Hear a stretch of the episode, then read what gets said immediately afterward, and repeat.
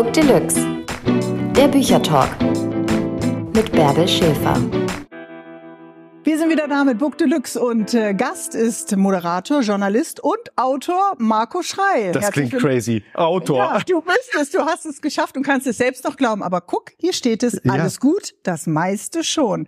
Wir reden heute über die Erfahrung einer tückischen Krankheit, die äh, insbesondere deine Mutter, aber irgendwie auch die ganze Familie und dich aus der Bahn geworfen hat. Wir fangen an mit dem kleinen Marco, ja? Also wir lassen uns anfangen mit Trabi, Tetris und äh, äh, Hackklopsen ja. und einer glücklichen Kindheit in den äh, in der ehemaligen DDR. Die hatte ich wirklich. Die also das, äh, man muss das ja immer einschränken. Man muss ja immer sagen, ja, in der DDR haben viele Menschen leiden müssen und es gibt ganz schreckliche Geschichten, das gehört zur DDR dazu. Aber ich als Kind und Jugendlicher hatte in der DDR einfach bis dahin die schönste Zeit meines Lebens. Ja. Du hattest sehr junge Eltern. Ja, die haben mich mit 18 bekommen. Und wenn ich mir das heute manchmal angucke, so wenn Kinder von Freundinnen und Freunden um die Ecke kommen, ich glaube, euer Nachwuchs ist auch in diesem Alter. Gut, es war bei mir keine Teenage Pregnancy. So viel kann ich, kann ich dir verraten. Nein, aber stellt euch vor, so stellt euch vor, da, da ja. wäre jetzt, käme jetzt schon ein Kind um die Ecke. So war das bei meinen Eltern damals, äh, dass sie ganz jung ähm, zu mir kamen und dass es ein Unfall war und meine Mutter irgendwie meinem Vater sagte, wir ziehen das jetzt durch ähm, mhm. und du gehörst dazu, mein Freundchen. Und dann haben die das gemacht und ich bin mit meinen jungen Eltern genauso jung und entspannt groß geworden. Und jetzt hast du sie in deinem äh, ersten Buch Schreiben zurückgeholt. Wie war das denn, diese Annäherung für dich? Ganz speziell. Also beide Eltern verstorben, obwohl wir eben so eine junge Gang waren. Mhm. Ne?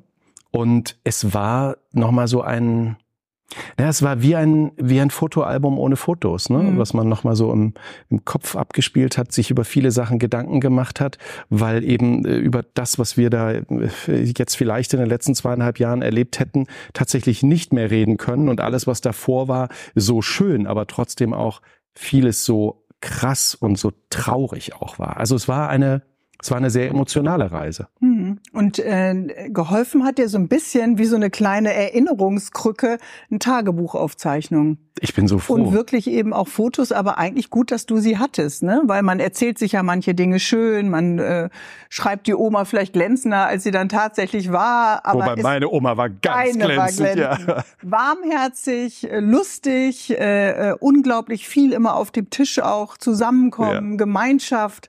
Also richtig eingebunden in, in Familie. Ja, also ich hatte wirklich eine ganz tolle Oma. Auch die hat jung Kinder bekommen, hat meine Mutter jung bekommen. Also meine, meine Großmutter war noch nicht mal 40, als sie Großmutter wurde. Ne? Die war da weit entfernt. Was ist 18 und 18 sind 36. Meine mhm. Großmutter, also meine Oma wurde Großmutter mit 36, war da selbst schon Witwer, als ich zur Welt kam, hatte einen Hof äh, zu stemmen mit Schweinen, mit Hühnern, mit Hunden, mit viel Dreck. Ich erinnere mich daran, ich bin äh, in viel Dreck groß geworden, aber meine Oma hat das gewuppt und die hat irgendwann aus nichts irgendetwas gezaubert. Mhm. Also meine Großmutter war so eine Frau. Pragmatisch ich, klingt das. Ja, so. wenn ich zu der gekommen bin, hat die alles stehen und liegen lassen. Mhm. Wenn was im Herd war, hat sie den ausgeschaltet.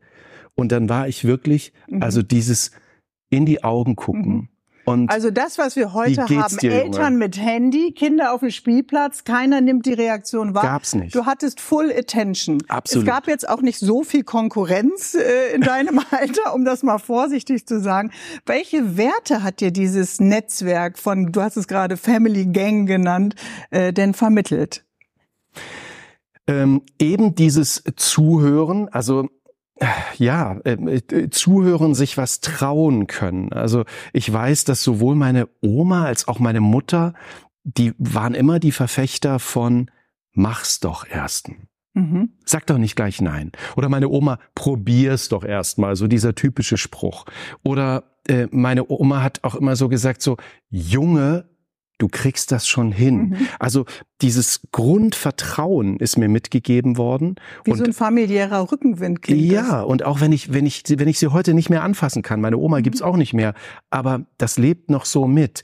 Dieses Komm, mhm. mach das mal. Also ich bin jetzt, ich bin kein Mensch, ich muss nicht Bungee springen und ich muss auch keinen Fallschirmsprung machen, aber mich etwas zu trauen, zu wagen und keine Angst zu haben, das habe ich von meinen ja. Eltern, von meiner Oma mitbekommen. Und das gehört ja äh, zu deinem Beruf, zu unserem Beruf unbedingt äh, mit dazu. Da muss man sehr oft in kaltes, in kaltes Wasser springen.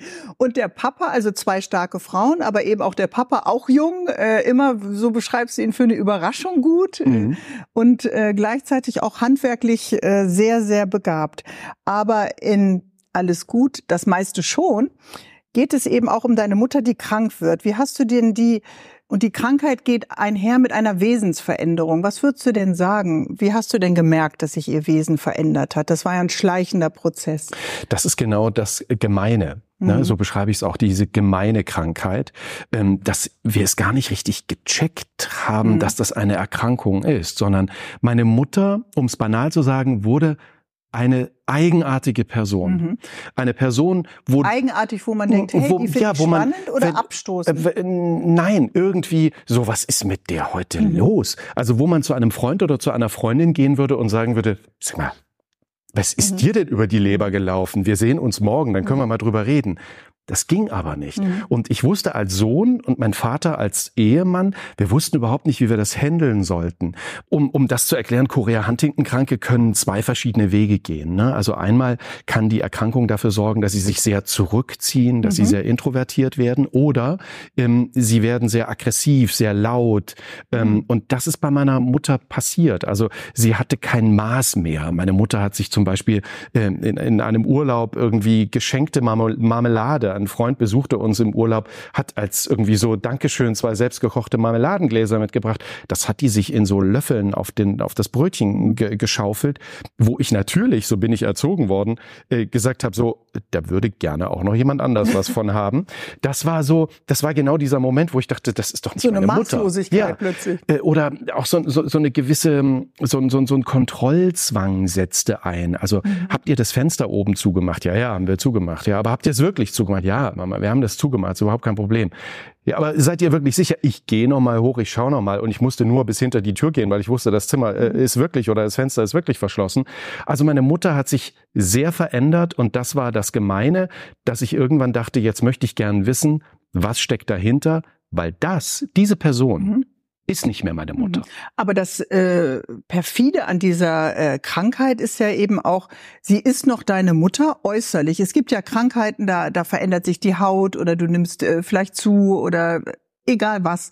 Und das war ja bei ihr nicht so. Äußerlich war alles äh, äh, so wie immer und trotzdem kamen diese schleichenden Veränderungen. Und du bist wirklich ein Familienmensch, wenn man, also wer das nicht vorher schon wusste, aber spätestens, wenn man dieses Buch äh, gelesen hat, gab es für dich auch irgendwann einen Punkt, dass diese Veränderungsschritte so unangenehm wurden, dass du sagst, so Weihnachten, dieses Weihnachten komme ich jetzt mal nicht nach Hause. Das genau das hat's gegeben. Also gerade dieses Weihnachtsfest hat einen sehr, sehr zentralen eine zentrale Aufgabe bei uns. Also mhm. wir, wir beide im kennen Jahr 2014 das. ungefähr. Richtig, 2014. genau. Wir beide kennen das. Unsere Berufe mhm. finden statt, wenn andere Fernsehen gucken oder mhm. Radio hören. Dann haben wir zu arbeiten. Mhm. Ähm, und das also ein wichtiger Termin, wenn du da auch frei richtig. hast. Richtig. Ich habe das häufig so gesehen, dass man das dann tun muss. Aber ich habe immer gesagt, Weihnachten ist mir heilig. Mhm. Da möchte ich nach Hause fahren. Und das irgendwann zu hinterfragen und zu sagen, auf Deutsch gesagt, ich habe keinen Bock, mhm. mir den Driss anzutun. Mhm. Das, da habe ich keine Lust drauf. Das war schlimm und ähm, ja, sie hat sich dann, sie hat sich so verändert. Ich habe mir irgendwann, was willst du dir wünschen mit mhm. 40? Ähm, ich habe mir irgendwie viele Wünsche selbst erfüllen können, glücklicherweise. Ich habe dann irgendwie gesagt im Sommer, Mutter, ich würde mich total freuen, wenn du mir so eine Dose Weihnachtsplätzchen backen mhm. würdest. Irgendwann so jetzt im mhm. Herbst. Und das hat sie dann irgendwie nicht geschafft. Und so hat mhm. sie mir das auch gesagt. Sie hat gesagt, hm, habe ich nicht hinbekommen. Also kleine Abschiede, die du ja, registriert hast. Ja, ich wusste, hast. das würde sie nie gesagt haben. Mhm. Nie. Und dann habe ich mein Bestes gegeben, herauszufinden, was dahinter steckt. Dann lass uns doch mal über Korea Huntington sprechen. Ist das eine Krankheit, die, würdest du sagen, bekannt ist? Nee. Wie viele Leute sind davon betroffen? Und offensichtlich sind die Symptome ja auch, äh, es kann der Rückzug sein, es kann Maßlosigkeit sein, auch gerade bei Süßigkeiten. Also man sagt immer so, äh, zehn bis 15 äh, auf 100.000. Mhm. Das ist aber nur eine Zahl, die über den Daumen gepeilt ist, weil es ja so viele nicht erkannte Fälle gibt. Mhm. Und ähm, Korea Huntington ist eine Veränderung, also es ist eine genetische Erkrankung, mhm. ist eine Veränderung auf dem sogenannten Huntington-Gen. Mhm. Und auf diesem Gen, um es einfach zu erklären, sind so Proteine wie an so einer Kette aufgereiht. Und dort sind es zu viele Proteinwiederholungen, die dafür sorgen, dass das Hirn nicht mehr funktioniert. Und also eine Art Eiweißverklebung ist Richtig. Und mhm. irgendwann degeneriert sich das Hirn. Und blöderweise startet dieser ganze Prozess in dem Teil des Gehirns, wo diese ganzen Soft Skills stattfinden, mhm. wo Empathie stecken, mhm. wo vielleicht auch Liebe steckt mhm. und wo eben steckt, ich backe meinem Sohn Weihnachtsplätzchen. Und plötzlich wurde sie dann so kalt auch ja, ne, mhm. ne, gegenüber anderen, äh, abweisend, hat Aussagen gemacht, äh, für die man, die man vielleicht als unangenehm äh, empfindet. Und das hat mit diesen Verklebungen zu tun. Ich bin, also ich, ich habe mich wirklich versucht, da ja. medizinisch ranzurobben. Herr Dr. Schrei. Ja, ist wirklich ein schwieriges Thema. Ich hatte zum Glück echt ähm, mit Dr. Lange einen Mediziner, den ich auch immer wieder fragen konnte, verstehe ich das richtig? Ähm, es, ja, dieses, dieses Gen beginnt sich zu verändern, zu mutieren. Hoffentlich ist das der richtige Begriff. Und eben weil ich es gar nicht hundertprozentig gut mhm. erklären kann und weil es auch Medizinerinnen und Mediziner bei uns in Deutschland gibt, die an Unikliniken arbeiten, die davon gar keine Hausärzte, Ahnung haben. Ja? Äh, die Hausärztin meiner Mutter, richtig, die hatte wirklich nicht richtig viel Ahnung davon. Und so sind wir da echt in diese Einbahnstraße in eine Sackgasse gefahren. Das klingt aber auch nach einem einsamen Prozess. Also du bist ja erstmal alleine mit diesem Menschen, den du ja liebst und wohlgesonnen bist und eben so viele Jahre auch schon kennst. Und die, es bleibt ja am Anfang die Irritation, bevor dann die medizinische Suche äh, beginnt. Und bis du keine Antwort hast, bist du doch alleine. War ich auch.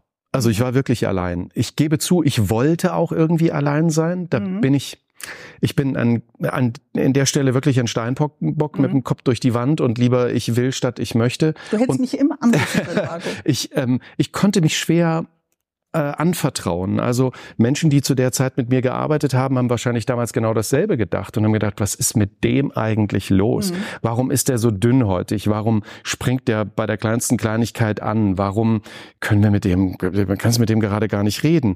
Warum springt er an, wenn er gefragt wird, alles gut? Sagen so, nee, Natürlich nicht. Sagt ja, Entschuldigung, nicht. Entschuldigung, also, Entschuldigung. Schluckst du es runter, schluckst du es runter. Es war eine ganz schlimme Zeit und ähm, durch die bin ich durchgegangen, habe mich da durchgeackert. Ich habe mir immer gesagt, das ist die Erkrankung meiner Mutter. Auch als ich dann wusste, als die Diagnose irgendwann mhm. kam, habe ich gedacht so, das ist die Erkrankung meiner Mutter. Ich möchte auch nicht, dass meine Mutter äh, besten Freundinnen oder Freunden erzählt, dass ich an der Wade einen Leberfleck habe. Mhm. Ne? Das möchte ich ganz gern selbst erzählen. Ich wollte ihr diesen diese Privatsphäre lassen und war aber gleichzeitig auch der Sohn. Der aber sie hat sie auch eingefordert, als die Diagnose dann nach einer langen medizinischen Suche ja. auch klar war. Und du sagst gerade, es betrifft die Soft Skills, aber es betrifft natürlich auch nachher den Bewegungsapparat. Also mhm. das Gehen, das Bewegen äh, der Extremitäten fällt ein, ein wenig schwerer, das Schlucken. Ähm, da hat sie doch auch zu dir gesagt, äh, erzähle es nicht. Richtig. Sie hat mir wirklich dieses das Versprechen abgerungen. Ja, das hat sie mir in meinen Rucksack gepackt. Es gab ähm, die Verkündung, die Humangenetikerin hat also meiner Mutter und mir erklärt, dass meine Mutter Chorea Huntington erkrankt ist und meine Mutter sagte, das behältst du für dich. Mhm. Sie wollte da selbst durch und an dieser Stelle ist mir natürlich immer bewusst geworden, ich bin der Sohn meiner Mutter, wir sind beide gleich dickköpfig mhm. ja. und dieses Recht wollte ich ihr lassen, aber da entstand eine zweite Einbahnstraße, meine eigene plötzlich, mhm. mit der ich zurechtkommen musste. Und es waren so ganz banale Sachen. Also Mutter hat, es, ich hatte einen Festnetzanschluss zu dieser Zeit. Die Jüngeren unter uns werden sich nicht mehr erinnern, was das ist. Ja, es gab einen Festnetzanschluss und diese Nummer hatte wirklich nur meine Mutter oder die hatten meine Eltern. Das heißt, mhm. wenn das Telefon bei mir in Köln klingelte, wusste ich, können nur die hey, äh, was ist los? Ja, wo, wo hängt ihr? Was, was macht ihr gerade? Mhm. Und das klingelte dann eben auch nachts um 2.45 Uhr oder um 3.25 Uhr und ich bin ans Telefon gerannt und Mutter hatte so eine aggressive Phase, dass sie die schlimmsten Sachen über Vater, über die Nachbarn oder über mhm. den Einbrecher ähm, im Erdgeschoss mhm. berichtete. Das ist eine ziemlich dramatische Situation äh, in deinem Buch, dass im Grunde deinem Vater gesagt wird, das ist die Krankheit, wo du als Partner, und das war ja ein cooles Paar, ja, die haben viel zusammen aufgebaut und waren, waren sich ja auch nah, äh, gesagt wurde, hau ab, ja. hau ab, solange du noch kannst. Und mhm. eigentlich äh, heißt es doch immer in guten und in schlechten Zeiten bleib da, wenn, wenn auch die schwierigen Jahre kommen, ja. ja? Ihr seid dann zusammengezogen in der WG, also mhm. die Männer haben sich solidarisiert, Vater und Sohn. Und die Mutter äh, wollte alleine bleiben. Ja, ähm, es war auch dann am Ende die beste Version so, mhm. dass mein Vater da irgendwie rauskam. Also der, der, tat mir in dieser Phase so leid, weil er wirklich auch noch mal mit 60 alles verlor, was er sich mit meiner Mutter gemeinsam mhm. aufgebaut hat. Und weil er gependelt für den Job, also genau, er hat auch unglaublich viel für diesen Aufbau. Ja, der, der, der hat auch, der hat nicht dieses Gen gehabt zu kämpfen um etwas, was ihm eigentlich gehört. Der mhm. war so, ja, behalt halt, was du behalten musst. Mhm. Und dann hatten wir dieses gemeinsame Jahr. Er ist zu mir ins Gästezimmer gezogen nach Köln und ist erst von dort zu seiner Arbeit ins Sauerland gependelt und kam dann am Wochenende. Dann wurde auch er, hat eine Herzerkrankung bekommen, dann wurde er krankgeschrieben, kam in die Klinik und so hat uns das zusammengeschweißt und ich weiß, dass mein Vater, obwohl meine Mutter ihm in all dieser Erkrankung auch wirklich viel wehgetan hat, dass mein Vater der war, der diese diese Bande zusammenhalten wollte, mhm. der ganz häufig gesagt hat, hast du heute schon versucht, mit deiner Mutter zu reden? Mhm. Gesagt, Aber du bist doch auch hin und her gefahren.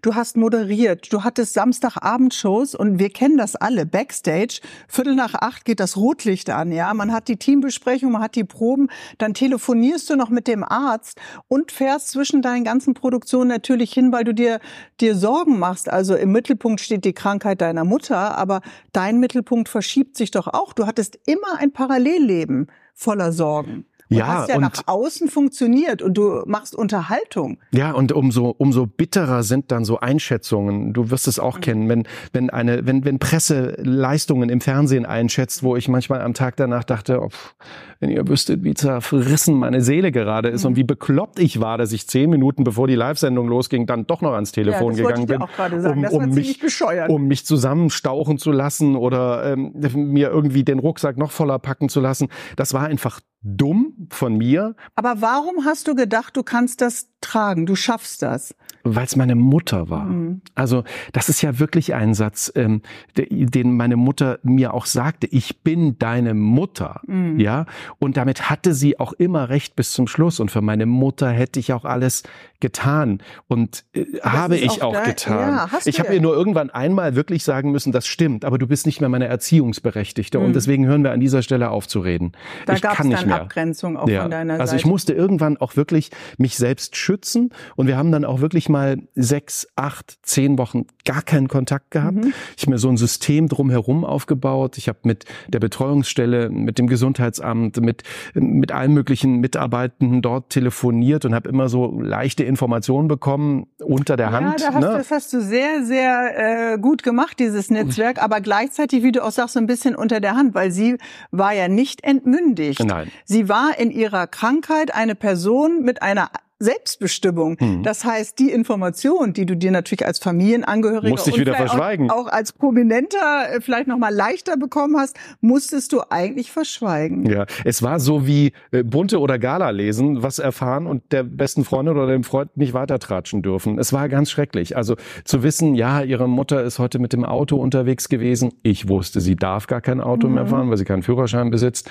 Und ähm, ja, sie war irgendwie beim Friseur und die Friseurin hat sich bei uns gemeldet meldet und da ist dies und das und jenes passiert, wo ich dachte, ja, das dürfen wir eigentlich alle gar nicht wissen, weil meine Mutter ist mündig und eine Person und eine Persönlichkeit, die man so Mit zu nehmen, Privatsphäre ja, dann, die man ja. so zu nehmen hat, wie sie ist. Mhm. Und das war ganz schwierig in dieser deutschen Gesetzgebung, mich irgendwie immer am Rand oder ganz leicht über dem Rand zu bewegen und bestimmte Sachen in die Wege zu leiten. Terrain ja. betreten, Marco.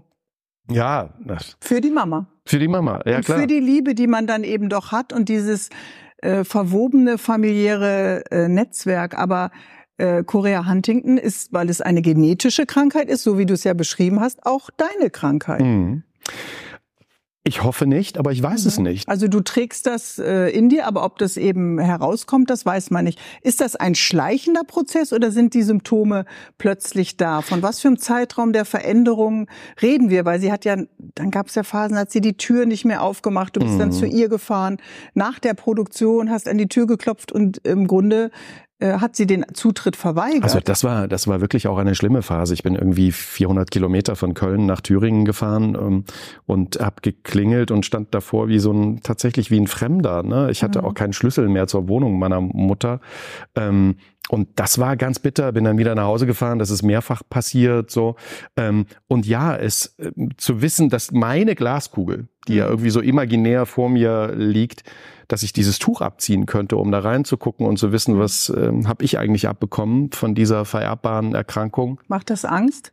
Oder macht dir das, hast du Nee, das macht Platz große, für? das macht große Angst. Und ich weiß auch nicht, ob ich es jemals tun möchte. Mhm. Und ähm, ich weiß aber, wenn, äh, also wenn jemand sagt, ja, diese Erkrankung besitzen Sie, dann hat die Person 10, 12, 15 Jahre. Also bei meiner Mutter ging es relativ mhm. zügig dann irgendwie. Man kann ja auch nicht so ausmachen, wann hat's wirklich angefangen? Ne? Wann das ist es wirklich ja. aufgetreten? Manchmal denkt man einfach nur, wie du gesagt hast, heute hat sie aber einen schlechten Tag und morgen ist sie vielleicht wieder ein bisschen äh, freundlicher. Aber das würde ich gerne nochmal sagen. Wie geht Leichtigkeit vor der Kamera? Ich kenne das von der Trauer um meinen Bruder. Ja, der ist ja äh, tödlich verunglückt und dann trotzdem eben auch weiter zu, wir sind selbstständig und du machst dann ja auch weiter, weil du ja auch etwas machst, was du liebst. Hm. Aber wie geht das bei dir? Wie ging das bei dir? Ich werde wahrscheinlich denselben großen Schalter umgelegt haben, wie du ihn mhm. auch umgelegt hast. Und zwar immer wieder. Und das Ding ist, man legt den ja auf die Stelle Arbeit und man dreht ihn wieder zurück. Mhm. Und die Stelle Arbeit funktioniert dummerweise viel, viel besser mhm. als das Zurückdrehen.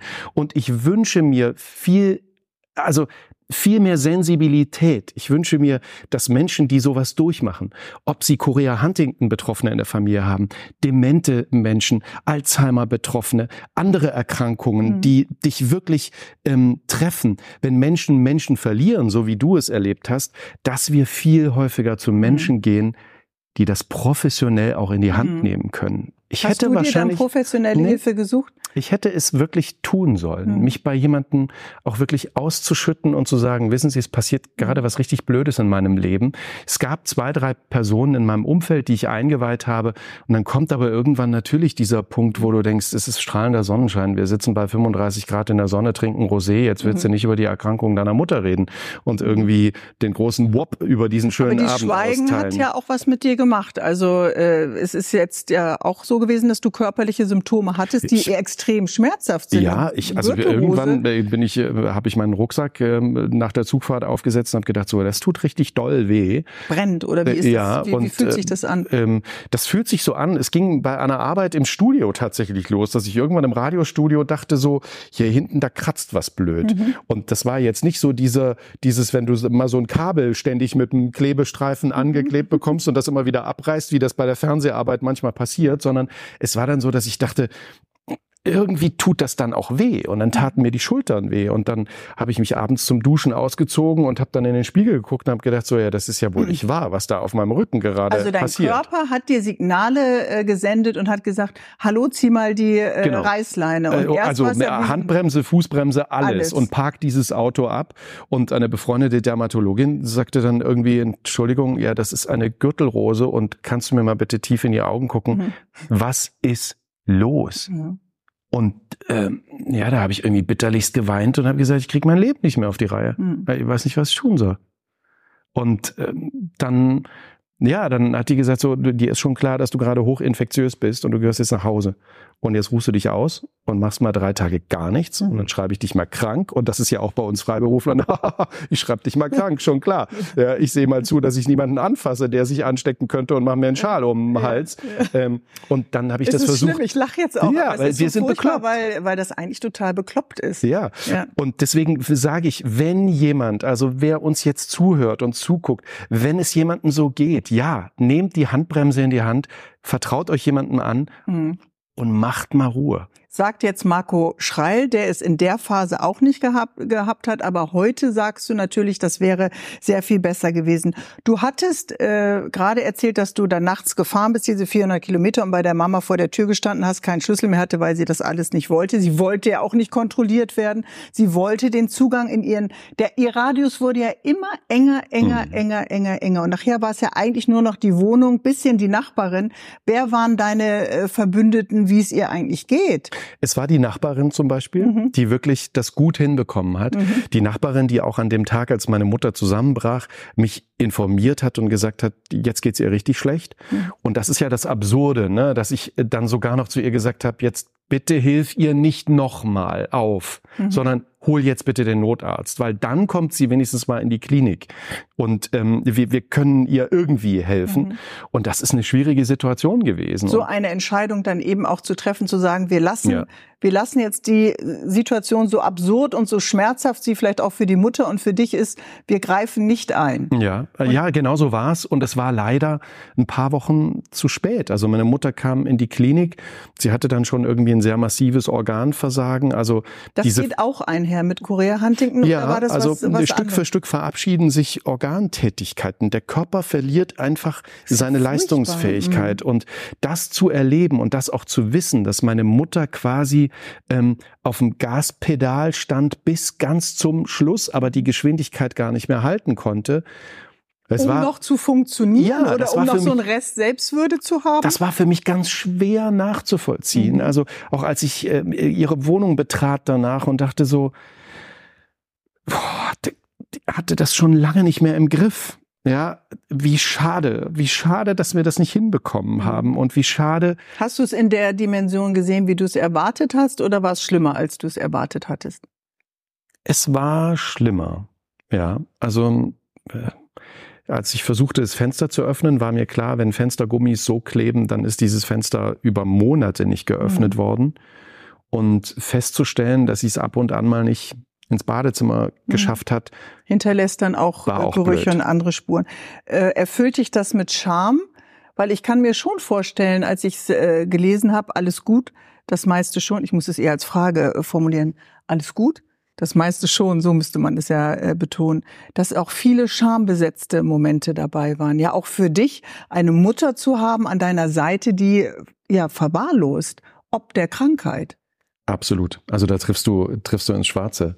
Das war so, ich dachte immer, ja, du kannst es eigentlich wirklich keinem erzählen. Mhm. Und wenn jemand auf dem du bist ja so ein hochästhetischer auf, Mensch. Auf, auf dem Gang kommt, vielen Dank. Wenn jemand auf den Gang kommt und sagt so, alles gut, und ich sage so, nee, gar nicht. Und dann fragt man warum und was würde man dann sagen?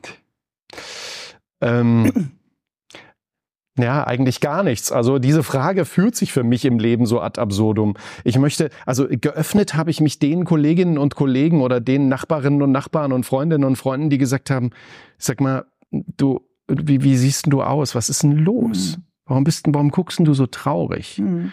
Und ich denen sagen dein konnte, eigenes Leuchten weil ich ja, weil ich traurig bin gerade. Mhm. Und wenn du Zeit hast, erzähle ich es dir gern. Wenn du Kraft hast, dazu auch. Ähm, und ansonsten fummel ich mich da schon durch. Also es war wirklich, es fühlte sich so wie zu einem 100 Meter Lauf mhm. antreten und nach einem Marathon wissen, das Ding ist immer noch nicht zu Ende. Mhm. Das geht immer noch weiter. Und ich war wirklich erschöpft. Ich war am Ende. Tief und es war für mich ganz schlimm, mich von meiner Mutter zu verabschieden und zu wissen, jetzt stirbt sie. Aber es war irgendwie ein, so ein schönes Gefühl zu wissen, jetzt geht sie darüber. Hm. War es auch eine Erleichterung? Ja, es war eine absolute Erleichterung. Und ich weiß, es gibt Menschen, die verlieren, so, so wie du deinen Bruder von 0 auf 100 verloren hast, habe ich meinen Vater von 0 auf 100 verloren. Und man fragt sich in dieser Sekunde, ach, warum? Mhm. Das gibt's doch nicht. Wir, wir hatten doch noch so viel zu tun. Bei meiner Mutter war der Punkt, wo ich auch dachte, wir hätten noch so viel zu tun gehabt, aber ich kriege es auch so hin und mhm. du auch. Geh Aber vorwärts, mhm. geh, geh schon vor, ich komme irgendwann nach. Aber Korea Huntington ist bei der Mama ausgebrochen, da war sie 50. Du bist jetzt auch 50. Kommen bei dir so Parallelen, dass du dachtest, das hätte sie, das hätten wir, das hätten wir mit dem Papa noch zusammen erleben können. Also, dass du immer in so zeitlichen Vergleichen bist? Mhm. Also, ich hatte mit meinem Vater so ein Ding laufen, dass ich mhm. mit ihm gerne noch mal eine Wohnmobiltour gemacht hätte, ja. die wir leider nie gemacht haben, wo ich mir überlege, vielleicht kommt irgendwann der Moment, wo ich es alleine mache und Papa da in Gedanken mitnehme. Bei meiner Mutter war das auch so, dass ich dachte, Mensch, eigentlich hätte ich ihr gerne mal noch so, so Städte wie Barcelona gezeigt mhm. oder mit ihr eine Shoppingtour durch Berlin gemacht oder ähm, wäre mit ihr einfach, was wir nie gemacht haben, äh, mal mit der Vespa durch die Gegend geknattert. Ich fahre seit ganz vielen Jahren Vespa und sie hatte mal gesagt so, fahr nicht so schnell, fahr nicht so schnell. Ich hätte ihr gerne mal gezeigt, was für ein erhebendes Gefühl das ist, wenn man da drauf sitzt und einem der Wind um die Ohren fegt.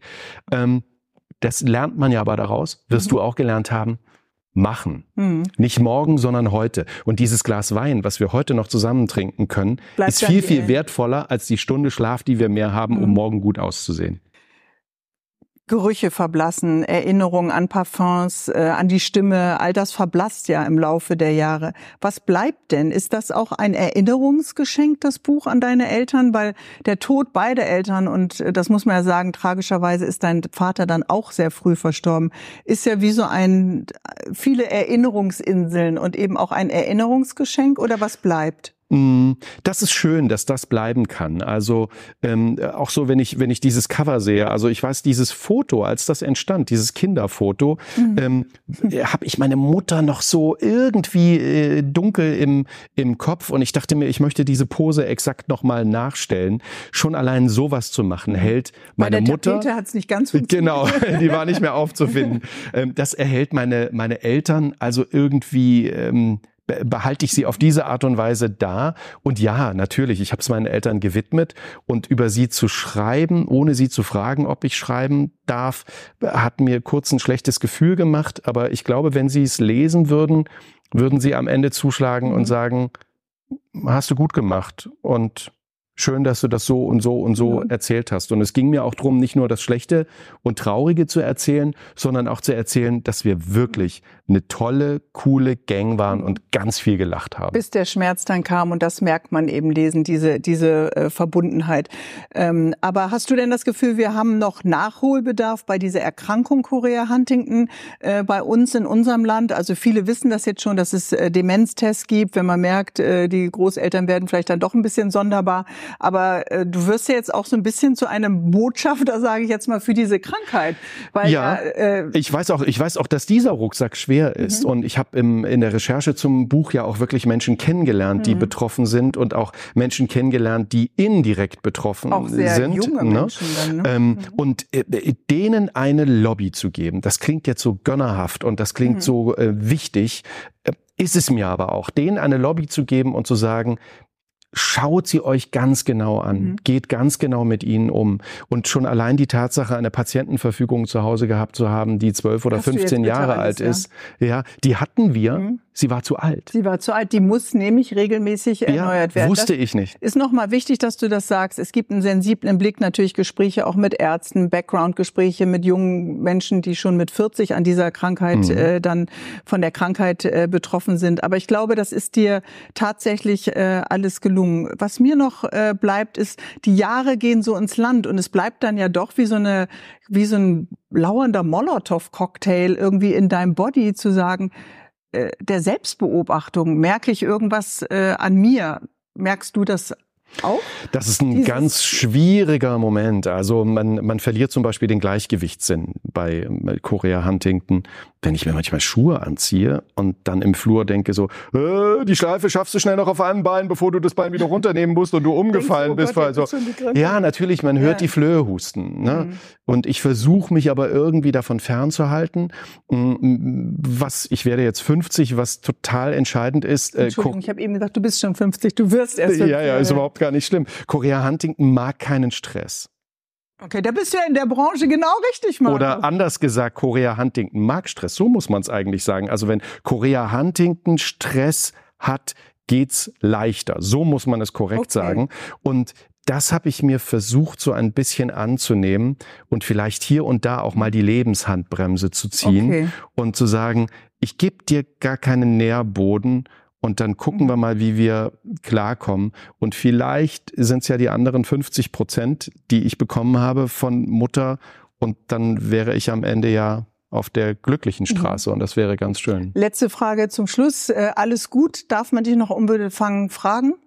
Antwortest du Selbstverständlich, wir Oder dürfen alles. aggressiv? Nee, jeder darf das. Darf ähm, das, ich ne? wünsche mir, dass wir sie vielleicht mal ersetzen. Und ich habe so viele Vorschläge in dem Buch Ja, gemacht. stimmt. Sowas wie, wie geht's dir heute? Mhm. Was macht das Leben? Wie geht's den Kindern? Wie war dein Wochenende? So diese, Konkret werden. Mhm. die Ws mal benutzen, die wir als Journalistinnen und Journalisten irgendwann mal gelernt haben. Und dieses alles gut vielleicht eher als Antwort benutzen. Wenn jemand sagt so, wie geht's dir? Darf ich auch gern mal sagen, es ist alles gut. Wenn wir einen Gast haben bei Book Deluxe, gibt's immer eine Abschlussfrage. Wie würde der Buchtitel, lieber Marco Schreil, für deine aktuelle Lebenssituation lauten? Oh. Oh Gott. Das ist echt, das ist schwierig. Wie würde der für die aktuelle Lebenssituation äh, lauten? Ähm, alles gut. Alles gut, Bindestrich, das meiste schon, Ausrufezeichen. Vielleicht ist das äh, ja die richtige Antwort, weil natürlich geht es mir gut, aber niemals ist alles gut Ja. im Leben. Ich wünsche dir, dass du das Leben aus dem Vollen schöpfst, dass du eintauchst in das, was das Leben dir schenkt und bietet.